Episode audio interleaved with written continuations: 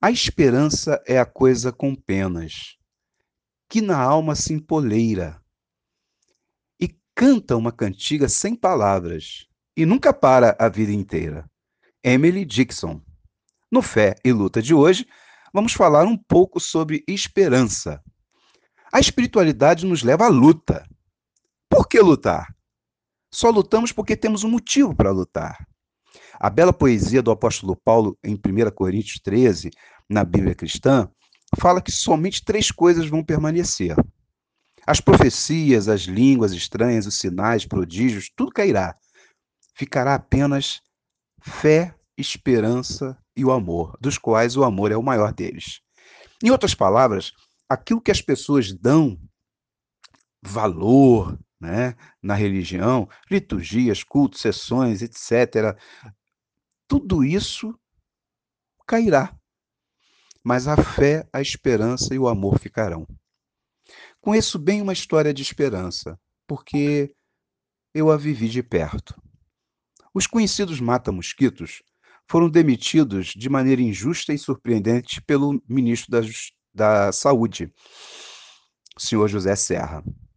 Com uma caneta, ele desempregou 6 mil agentes de combate a endemias que combatia diretamente a dengue.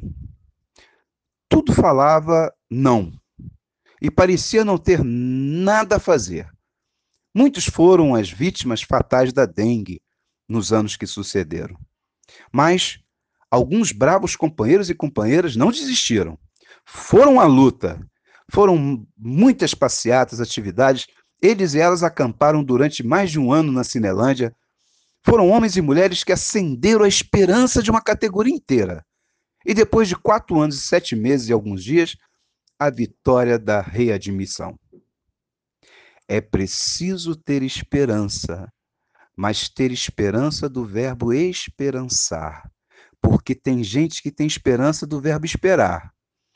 E esperança do verbo esperar não é esperança, é espera. Esperançar é se levantar, esperançar é ir atrás, esperançar é construir, esperançar é não desistir, esperançar é levar adiante, esperançar é juntar-se com outros para fazer de outro modo. Paulo Freire Ver a luz no fim do túnel, quando o túnel é reto, ainda é difícil. Pior, quando o túnel é curvo, né? E não dá para ver a luz no fim do túnel. Resta apenas a esperança. Esperança de que o outro lado da esquina há luz. O Fé e Luta de hoje te convida a conjugar o verbo esperançar. Para vocês, paz e bem. Contamos com a sua participação no Fé e Luta. Envie seus temas e propostas para nossa pauta através do nosso e-mail edurev13@gmail.com. Meu nome é Eduardo Dutra Machado e estou a seu serviço e a serviço da primeiríssima comunitária do Brasil, a rádio Novos Rumos. Até a próxima.